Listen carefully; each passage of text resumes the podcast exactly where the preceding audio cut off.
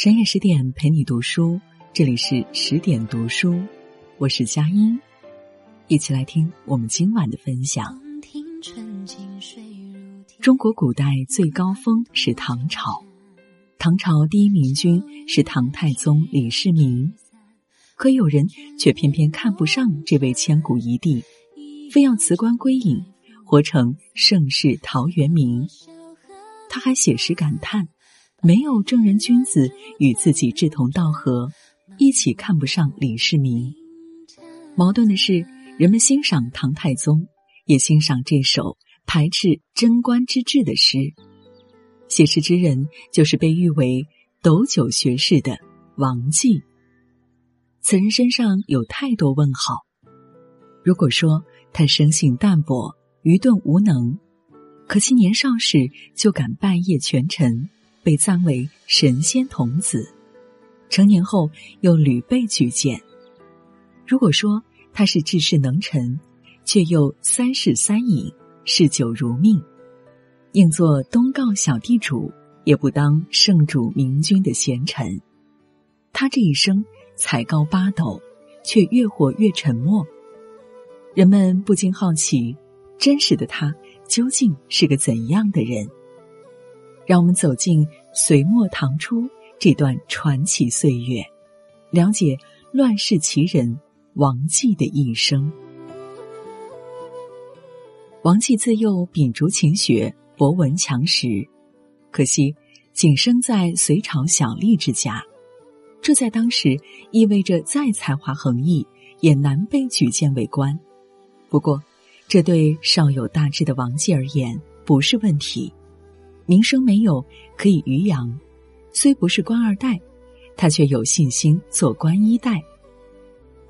开皇二十年，年仅十一岁的王继开始了京都长安的游历之旅，第一站就是权倾朝野的大臣杨素。权臣府上的门房自然有些严厉，虽然疑惑，还是给这个身量未足却气度不凡的孩子放了行。彼时。杨素正与众公卿谈议，童子王继被安排在离主人最远的席位。如此群英荟萃的场面，王继从未经历。他定了定心神，不急于表现自己，而是耐心倾听。渐渐的，思考取代了紧张。他不仅跟上了谈议节奏，还有了自己的见解。杨素早就注意到这个童子。见他时而皱眉摇头，时而颔首微笑，思路与自己不谋而合，便将其唤到跟前。面对炙手可热的权臣，王继不卑不亢，大方表明拜谒来意，献上文章。杨素阅后，也许赞道：“真乃神仙童子。”王继的才名就此传遍长安。记得贵人赏识。锦绣前程可期。有人说，世上许多做事有成的人，并不一定因为他比你会做，而是因为他比你敢做。像王继一样有才者，可能不乏其人，但如他般敢于彰显自我、抓住机遇的人，却是凤毛麟角。大业元年，王继被举荐为官，授秘书正字。初入官场的王继，也像其他年轻人般壮志满怀，但隋炀帝好大喜功，刚愎自用，很快朝廷就站满了阿谀奉承的小人。王继发现，这样的官场，莫说大展宏图，想要洁身自好都难。大业年间，隋炀帝率妃嫔百官游幸江都，船队绵延无际。途经之处，五百里内都要上供美酒佳肴。皇帝立身船头，风吹衣袂，大好河山尽收眼底，胸中涌起万丈豪情，令群臣赋诗赞美盛世风华。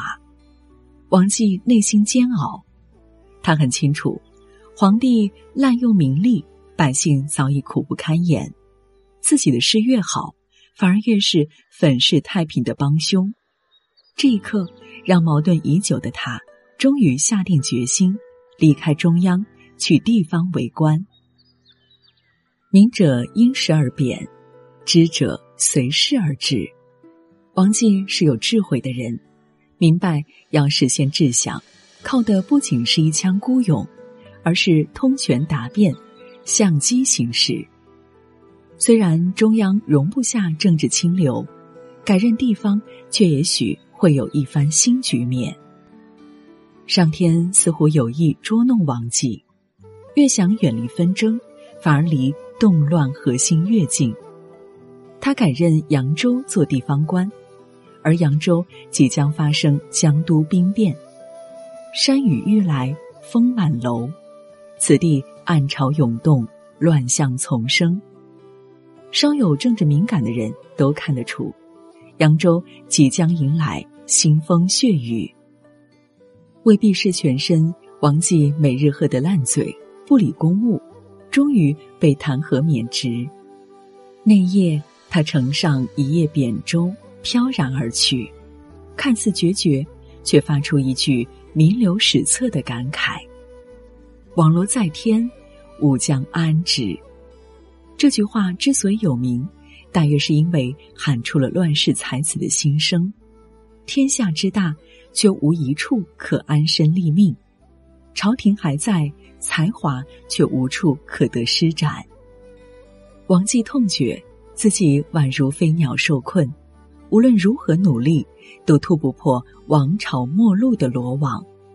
他的悲歌，也正是天下无数百姓的哀鸣。苍天在上，却不肯眷顾这片天空下的人。眼看着人们苦干最后一滴泪，流尽最后一滴血，历史终于翻篇。皇帝从隋炀帝变成了唐高祖。年号也从大业改成了武德。朝廷出力，对待前朝旧臣多半是恩威并施。王继被举荐至门下省为官。新朝如此宽容，若再有抱怨，简直就是不识抬举。他寡言少语，每日只管饮酒，仿佛他的嘴生来就只为痛饮。只有一次例外，面对亲人关切询问，他酒后吐真言。这个职位只有每日供给的三升好酒让我留恋。其实，哪有什么酒后吐真言，不过是借着醉意表达心声罢了。朝廷若不肯用我，且放我归乡；若要用我，就不要只当做酒囊饭袋。我王继少怀大志，不是没有经世致用之才。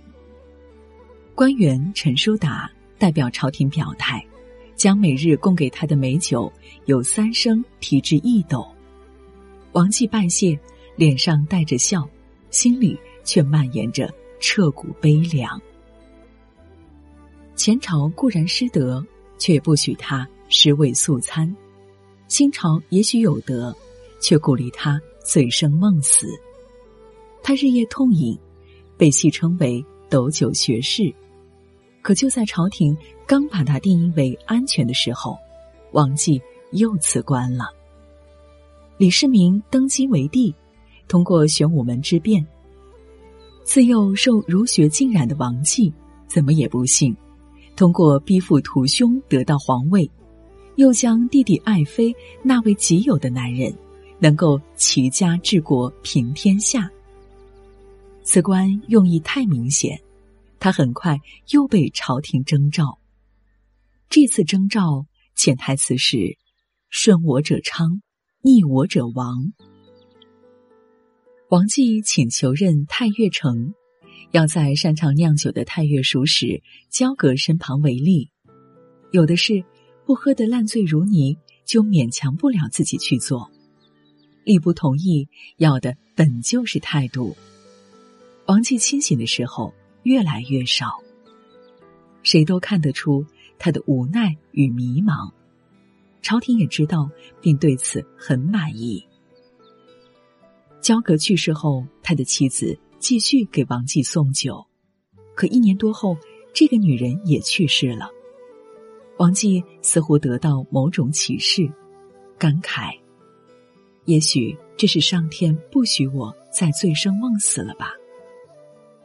一位哲学家说过：“如果人不知道太阳驶向哪头，那么任何风都不是顺风。”恶劣的际遇难免令人焦虑迷茫，如果不确定方向，越挣扎越会遍体鳞伤。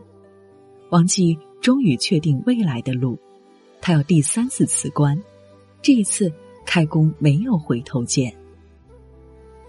挂冠归乡后。王继潜心做起了隐士，自号东高子。人们惊奇发现，昔日神童如今变得沉默又孤僻。其实，答案就在他的诗里：“东高薄暮望，西倚玉河依。树树皆秋色，山山唯落晖。牧人驱犊返，猎马带禽归。”相顾无相识，长歌怀采薇。日落黄昏，王继旷野瞭望，并无相识之人，感觉孤独。东高是他的故乡，怎会没有亲朋故旧？他的孤独是心灵的孤独，是不被理解的孤独。所谓长歌怀采薇，是指。武王伐纣后建立周朝，伯夷叔齐认为，纣王纵然无道，也不该以暴易暴，从此隐居守阳山，靠采薇充饥。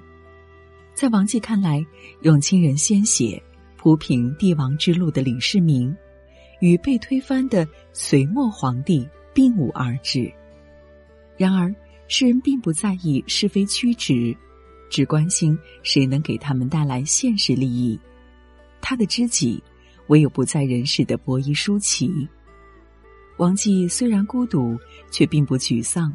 他看懂了人心，明白道不同不相为谋。有的路注定要一个人走。有时候，孤独让人心变得更辽阔。薄暮时分，旷野中踽踽独行的王继。孤独的同时，也感受到了坚持的壮美。看得透人，也就看得淡世。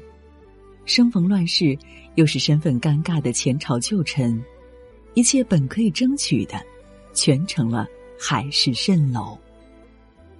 少年时立下的大志，如今看来，竟是一场大梦。梦醒了，很痛，越痛就越清醒。王继终于领悟，王朝的成败不等于个人的成败，官场的失意也不代表人生的失意。他越发觉出老庄思想的妙处，自号东高子，就是东高小地主之意。这是在向世人宣布，他要在自己的一亩三分地里自得其乐。王继依然饮酒，不为浇愁。只为快乐。人生有时就是这么矛盾。前半生，王继苦苦挣扎，命运的罗网却越收越紧；后半生，他坦然面对，不惧后果，命运却宽容松绑，放他一马。王继并不细究原因，答案对他没有意义。过去无可挽回，未来难以预料。能把握的唯有当下。窗外日影西斜，夕阳正好。王继唇边含笑，推门而出，内心是前所未有的安宁。纵观王继一生，似乎是不幸的。庄子有云：“巧者劳而智者忧，无能者无所求，饱食而夭游。”泛若不系之舟，虚而夭游者也。才能与智慧，既是上天的恩赐，又是命运的枷锁。王继前半生痛苦挣扎，甚至不如普通人潇洒自在。他的痛苦根源在于不满于现状，却无力改变现状。可王继又是幸运的，一生中被赞美过神仙童子，被戏称为斗酒学士，他却终于放下了这一切，自号东高子。历经命运沉浮的他，明白人生自有定数，是自己的，谁也夺不走；不是自己的，终会竹篮打水一场空。其实，同时代春风得意的许多人，后世已无人知晓。言简不顺的王继，却在历史上熠熠生辉，后人感慨他的遭际，吟诵他的诗歌，叹赏。他的勇气，可王继并不在乎。人生苦短，对酒当歌尚且不够，何须计较生前身后名？